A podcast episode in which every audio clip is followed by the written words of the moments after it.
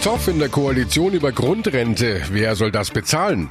Geschützte Tiere, aber Bundesregierung macht Abschuss von Wölfen leichter. Und das Skandalvideo, das Österreich zum Beben bringt. Die Enthüllungsjournalisten packen aus. Besser informiert aus Bayern und der Welt. Antenne Bayern. The Break.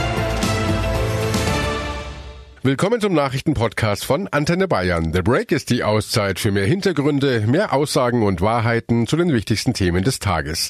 Es ist Mittwoch, der 22. Mai 2019. Redaktionsschluss für diese Folge war 17 Uhr. Ich bin Antenne Bayern Chefredakteur Ralf Zinno. Kurz vor der Europawahl zeigen unsere Regierungsparteien nochmal, wie man sich zünftig streiten kann. Bundesarbeitsminister Heil von der SPD hat heute seine Pläne zur Finanzierung der Grundrente vorgelegt. Vom Koalitionspartner Union bekommt er dafür ordentlich Zunder. Antenne Bayern Reporter Thomas Brockt ist für uns in Berlin. Thomas, hören wir doch erstmal kurz Minister Heil zu, was er mit der Grundrente eigentlich bewirken will. Die Grundrente ist eine wichtige Sozialreform.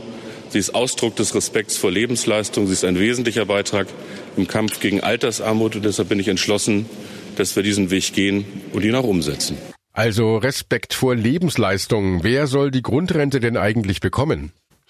Ja, es geht um Menschen, die mindestens 35 Jahre lang arbeiten und dann trotzdem nur eine Mini-Rente kriegen. Zeiten der Kindererziehung und der Pflege von Angehörigen, die werden mitgezählt. Insgesamt würden wohl etwa drei Millionen Menschen Anspruch auf die Grundrente haben. Zu 80 Prozent übrigens Frauen. Die SPD hat ausgerechnet, dass zum Beispiel eine Friseurin, die nach 40 Jahren Arbeit im Moment nur auf eine Rente von 512 Euro kommt, durch die Grundrente dann auf 960 Euro käme. 2021 soll es losgehen mit der Grundrente. Jährliche Kosten kosten rund 4 Milliarden Euro. Und äh, wo soll das Geld herkommen? Also wie stellt sich die SPD die Finanzierung vor?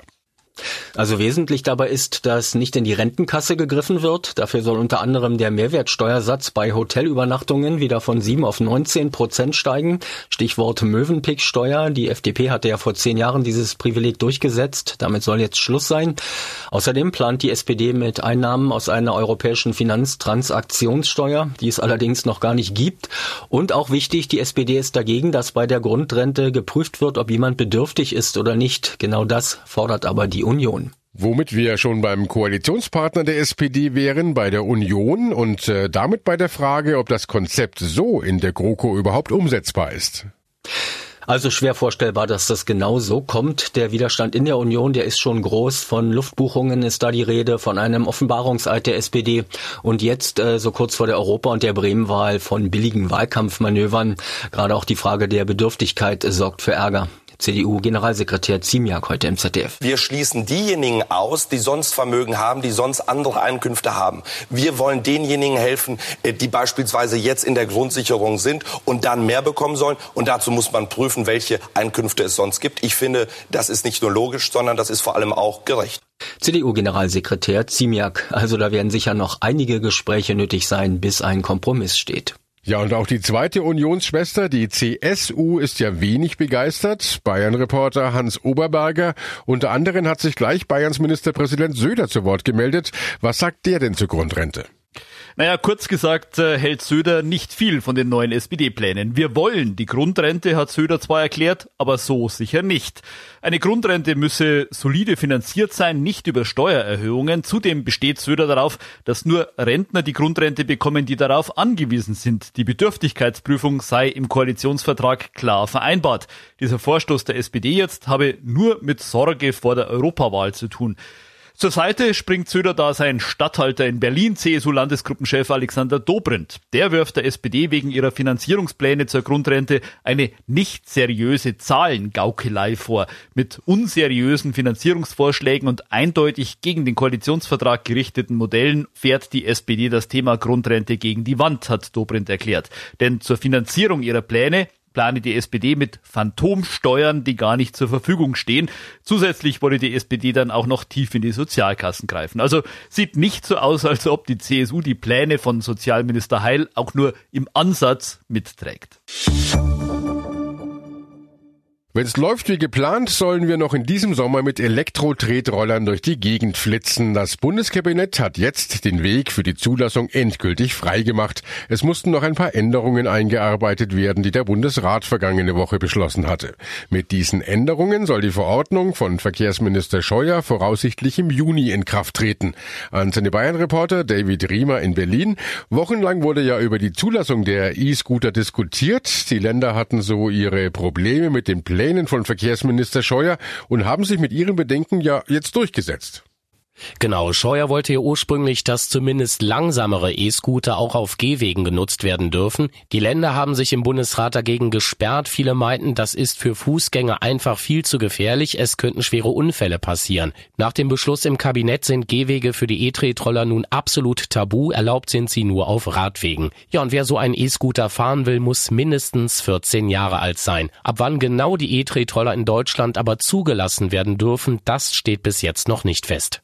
David, weiteres wichtiges Thema heute im Kabinett, der geplante Kohleausstieg. Das ist ja absolut umwälzend für die Regionen, in denen Kohle gefördert wird. Und äh, die Bundesregierung will deshalb strukturschwache Regionen mit Kohlekraftwerksstandorten massiv unterstützen. Was ist denn da genau geplant?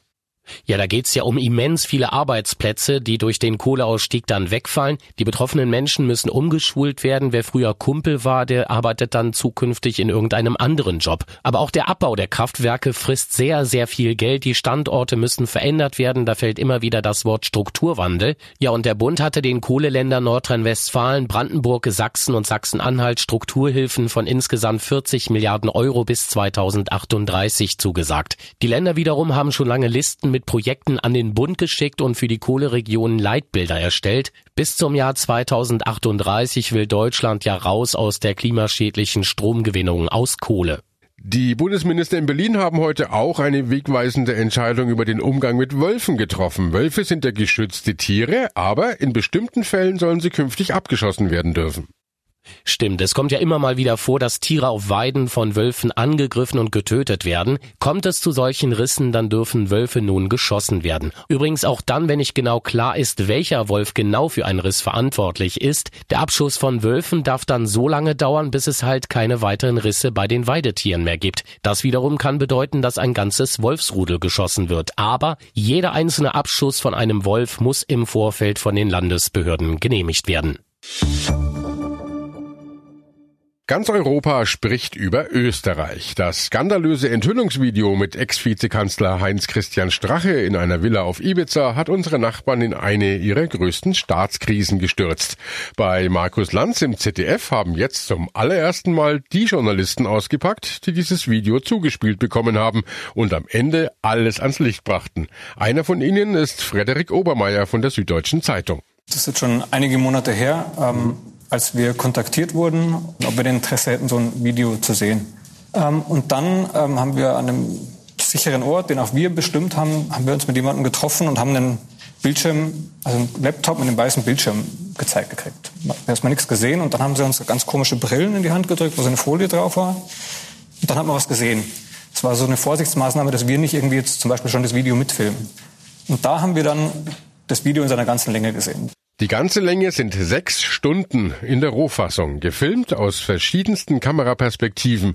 Gänsehaut, Staunen und Schockierung. All diese Gefühle erleben die beiden Journalisten in diesem Moment. Dass zwei hochrangige Politiker sowas in so einer Bierlaune, in so einer Überschwang, im Zigarettendunst, solche Sachen in den Raum stellen und einfach so weiterreden. Und es kam eins nach dem anderen. Es geht um die Kronenzeitung, es geht um mhm. Staatsaufträge, die jemandem zugeschachert werden, um Journalisten, die rausgeschmissen werden sollen bei Medien, die man nicht so gern mag. Und es geht pam, pam, pam immer so weiter. Und mhm. dann zu wissen, als wir das gesehen haben, war einer dieser Herren Vizekanzler in Österreich.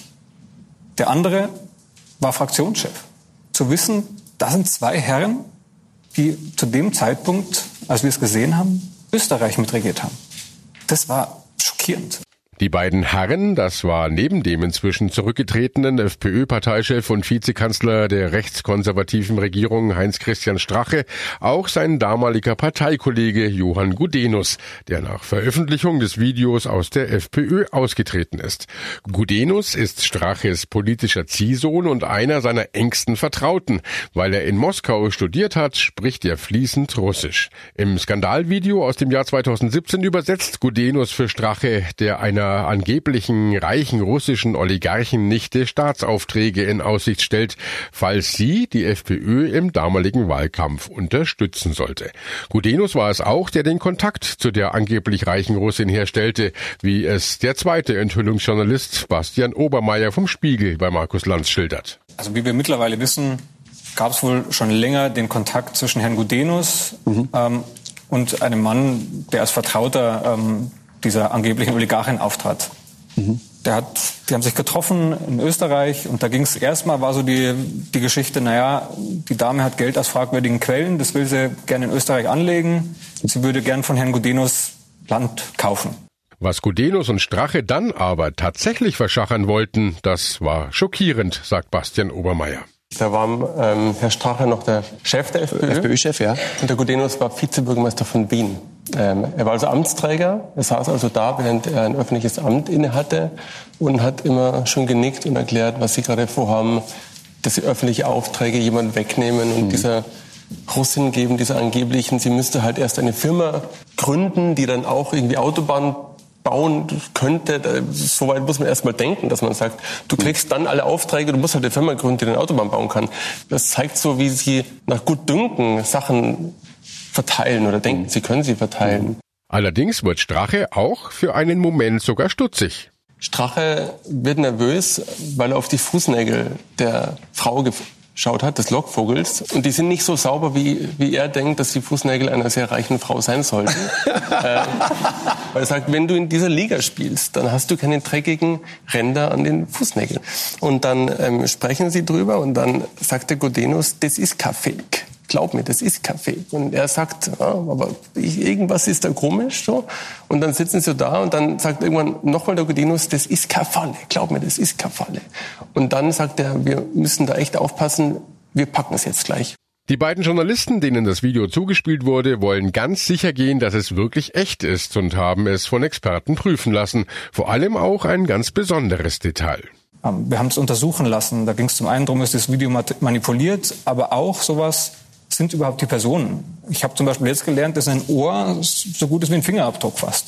Weil wir ein Ohrengutachten über Herrn äh, Gudenus und Herrn Stache anfertigen haben lassen und quasi die Ohren auf diesem Bild mit den Ohren auf quasi öffentlich verfügbaren Bildern verglichen haben, dass niemand dann am Ende kommt, hey, das sind doch Doppelgänger, das ist nachgespielt, sondern wir wollten nachweisen können, wir haben wirklich alles getan, um diese Echtheit dieses okay. Materials zu prüfen. Ja, und der Rest ist Geschichte. Nach Erscheinen des Videos macht Heinz-Christian Strache keinerlei Versuche, die Aufnahmen als Fälschung zurückzuweisen. Er tritt zurück als FPÖ-Chef und als Vizekanzler und leitet damit das Platzen der rechtskonservativen Regierung ein. Heute hat Österreichs Bundespräsident van der Bellen die frei gewordenen Ministerien der FPÖ mit Experten besetzt. Bundeskanzler Kurz von der ÖVP will mit ihnen bis September weiter regieren, dann soll es Neuwahlen geben. Es ist aber nach wie vor fraglich, fraglich, ob Kurz es auch bis dahin schafft, denn er wird sich kommende Woche am Montag im Parlament in Wien einen Misstrauensvotum stellen müssen. Und das war The Break, der Nachrichtenpodcast von Antenne Bayern an diesem Mittwoch, den 22. Mai 2019. Ich bin Chefredakteur Ralf Zinno. Antenne Bayern. Besser informiert. Jeden Tag. Zu jeder vollen Stunde auf Antenne Bayern. The Break gibt's auch morgen wieder um 17 Uhr. Jetzt abonnieren.